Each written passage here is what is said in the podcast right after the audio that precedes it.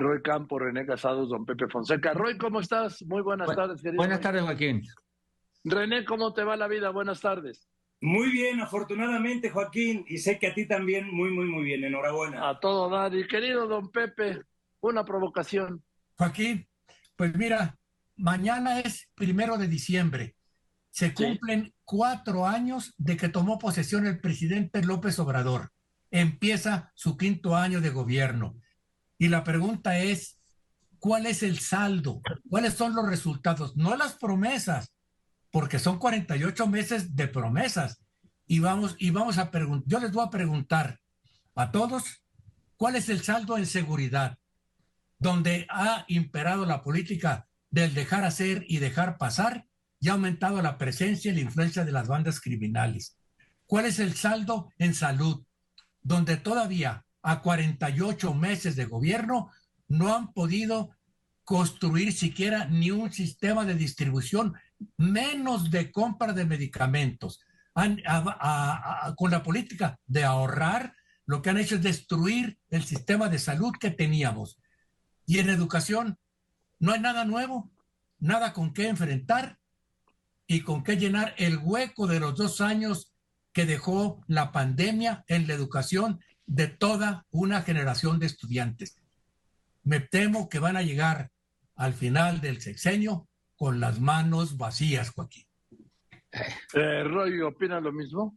Eh, bueno, la parte final es un pronóstico con las manos vacías, no, no sé en qué sentido, pero creo que tienes razón y que es un buen momento. A ver, el presidente en su discurso del domingo no tuvo nada que ver con hacer un saldo de, pues es un discurso político, un posicionamiento político, pero no hace un saldo como tú dices de que ha pasado. Y efectivamente, si nos vamos variable por variable, salud, pues salud llegó y con su afán de destruir todo lo pasado, acabó con todo y acabó con el sistema de distribución de medicinas, le tocó la pandemia y entonces no, no, no administró bien este problema de, de las medicinas, las vacunas. El INSABI es su fracaso que fracasó a los días de haber iniciado, ya lo declararon fracaso y nos tienen dos años diciendo, ah, pero el año que entra vamos a estar como Dinamarca y esto es salud. Si nos vemos como seguridad, eh, el cambio de tendencia que dicen es agarró la seguridad muy arriba cambió tendencia porque dejó de crecer, pero la mantiene arriba. Y los decrecimientos son tan mínimos que no se perciben. Tan es así que son las cifras que Joaquín nos da permanentemente. Este sexenio ya es el más eh, violento de la historia, en lo que va de la historia. Espero que no haya uno más violento en el futuro. En términos económicos, pues le cayó la pandemia, le cayó la pandemia y generó caída económica, incremento de pobreza, inflación que viene de fuera o que de dentro no se ha controlado, como sea. Es decir, si nos vamos variable por variable, o en infraestructura, infraestructura, pues la ha concentrado en el aeropuerto, que no termina de despegar, en la refinería, que no empieza a refinar, y en trenes, el tren Maya, el tren Ísmico o el tren México-Toluca, que él no inició, pero pues ya que lo van a acabar. Eh, no hay como en el saldo más que un buen saldo político electoral para el presidente. Electoral porque mañana entra un nuevo gobernador de Morena en Oaxaca y con eso ya tendría sus 22 gobernadores buscando el 23 y 24 el año que entra. Eh, electoralmente le ha ido muy bien y políticamente mantiene una aprobación alta, polarizando al país, que creo que hoy es la característica de la sociedad mexicana, esta polarización. Eh, en apoyo de esto, querido Roy, pues yo os apuntaría lo siguiente. Para el presidente fue más importante la marcha del domingo que el mensaje que dio en el Zócalo. Sí, sí, totalmente. Totalmente. Y no importa, aquí sí no importa cuánto haya costado, ¿no? O sea, no hay, no hay esconder el acarreo, esconder la movilización. No, que no se esconda, que no se escondan los camiones, que no se escondan los baños, que no se escondan las pantallas, que no se escondan las tortas, que no se esconda, que se vea el poder. Ahí está el poder. Oye, pero es una marcha para decir que el INE cuesta mucho y que la democracia cuesta mucho y esto está costando mucho. No, no importa, porque esto alimenta al presidente. Y sí, el presidente se alimenta de pueblo se alimenta de eso, de esa energía que le da una marcha como ese, como la del domingo. Pues René. Coincido contigo, Joaquín.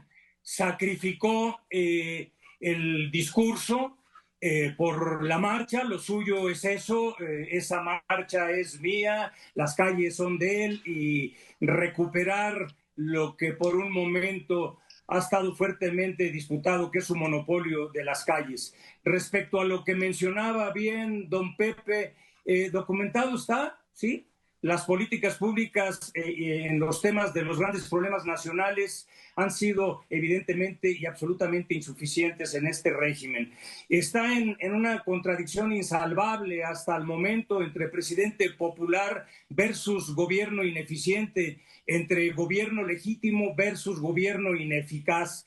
En los claroscuros y matices del balance eh, son más, mucho más los oscuros que los claros infortunadamente en los predicados de la vida cotidiana, como diría don Pepe. Mientras tanto, entre tanto, en el teatro de la realidad y no nada más en la hoguera de las vanidades y de las marchas y contramarchas por venganza o por las razones que sean, ahí está la pobreza, ahí está la desigualdad, la falta de salud, la inseguridad. Esas sí siguen su marcha. La verdadera marcha es esa, Joaquín. Don Pepe. Sí, mira, Joaquín, sobre todo lo, que ocurre es que eh, se ha impuesto con el criterio de encontrar ahorros, de encontrar ahorros para que, y, con el pretexto de una supuesta corrupción que nunca han probado porque no hay nadie en la cárcel, nadie han enjuiciado por la corrupción que tanto canta y pregona el presidente que había en todos lados. ¿Dónde están los encarcelados por esa corrupción? No están, porque no estoy tan seguro que pudiera probar la corrupción. No que no existiera, sino que la pudiera probar. El problema es que estamos pasando de lo que en un momento dado, principios de sexenio, era solo ineptitud burocrática, y estamos pasando a algo peor. Ahora estamos enfrentando al consolidar y cerrar su equipo, estamos enfrentando la ineptitud ideológica porque no importa nada más que la ideología, la ideología que tiene que transitar al siguiente sexenio. Una ideología que ya empiezan con ciertas inquietudes a manejarse por allí. ¿Qué tal un maximato como el de Calles? ¿Qué tal eh? un jefe máximo? Pues sería la única salida para la situación actual en la que está el gobierno. El gobierno tiene un presidente inmensamente popular frente a un gobierno que no, no se acerca ni, ni, con, ni con 10, ni con 15, ni 20 puntos a la popularidad del presidente, con un partido que dista mucho de tener esa popularidad. Todos están colgados de la popularidad del presidente y eso, eso le da al presidente un inmenso poder la marcha, como le decía yo a, Roy, la marcha fue para decir nada más, señores, ¿qué harían sin mí? A ver, eh. Roy, eh, el, presidente, el presidente cuenta con una aceptación superior al 60% en todas las encuestas. Él habla, él habla del 70%, pero en fin, eh, ya cuando estás en 60 o 70 para mí es prácticamente lo mismo. Sí, Sí, el, presidente se, regala 10 puntos. O sea, vamos, vamos, a, cerrarlo. Es que tiene otros datos, Roy. Sí, sí, él, se regala. Él, son 6 de cada 10, pero él siempre dice 7 de cada 10. Y, y, lo dice tanto que, que, se lo cree él o se lo creen los vecinos, ¿no? Pero, pero él se regala, está bien. Pero como dices tú, tener 6 o 7 en términos reales es tener mayoría. Así que está bien, es una muy buena aceptación. Bien, eh, es la, afirmación que dice Pepe de que va a llegar al final con, con las manos vacías, o a mí me preocupa no cómo llegue, sino qué país va a recibir quien sea. O sea, es qué país va a recibir quien sea, hombre, mujer, morena, no de morena, opositor. Un país, a ver, que económicamente eh, funcionando, pues sí, pero tal vez con menos valor del que lo recibió López Obrador. Un, un, dividido, sí, dividido. A lo mejor la justicia social hace que el sur esté más desarrollado de lo que estaba, sí está bien, pero una población más polarizada. Y ojo, con una ley con una ley que el presidente aguantó bien, pero quién sabe si aguante el próximo presidente, la ley de revocación. porque a ver, quien gane, quien gane, le organizan una revocación y quién sabe si la aguante el próximo presidente. No, yo nomás o presidenta. O presidenta. Porque, a ver, por eso yo creo que, que está tan el Congreso como queda, hay que darle el Congreso al que gane o a la que gane, hay que ser políticamente correcto, pero porque viene a los dos años una posibilidad de que se lo, lo saquen. Porque si el país entra en conflicto, polarización, inseguridad que no baja, economía que no despegue, salud que no funciona y las relaciones exteriores complicadas, porque de repente nos va muy bien con los países latinoamericanos en este momento, pero con Estados Unidos ahí tenemos los conflictos. Pues, no, y de repente nos va muy mal, ¿Sí? como en la elección del presidente del Banco Interamericano de Desarrollo, que México logró dos votos. Sí, o en, la, del Instituto de Salud o algo, ahí no hemos tenido ningún logro, ningún logro. ¿no? Entonces, sí, efectivamente, me preocupa más de que cómo lleguemos, cómo llegue el presidente, cómo lleguemos nosotros, cómo lleguemos en términos de polarización y cómo llegue la sociedad, el país dividido, eso de querer dividirlo en norte-sur, altos-bajos, o sea, como, electoralmente funciona polarizar, pero como gobernabilidad tiene sus dificultades recibir un país así.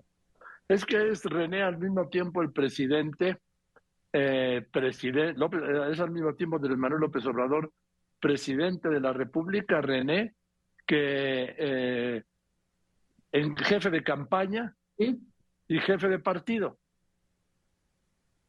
Absolutamente, Joaquín, y ello es pernicioso en el sentido del enorme poder que tiene un presidente como el presidente Andrés Manuel López Obrador, que se asume no como jefe de Estado, que eso es lo que debería de ser, gobernar eh, para todos, ya no le vamos a solicitar que llame a la unidad, a la gran reconciliación, sino que él, eh, más que patear el bote, eh, más que la fuga hacia adelante, ya está en la gran ofensiva, en la gran maniobra, en la gran impostura de la campaña, asumiéndose, como he mencionado en otras ocasiones, Joaquín, como el estratega en jefe, el que lleva el management de la campaña, el único gran decididor, pero además exacerbando, como siempre, y escalando y llevando al extremo la impunidad verbal al hacer uso de la palabra en un símil como puños, descalificando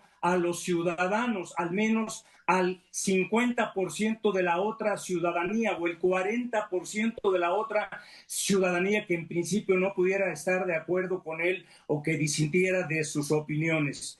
Y en contraste, como siempre, eh, eh, el gobierno desde el día uno ha dilapidado su capital político y legitimidad eh, de eh, eh, política electoral de origen.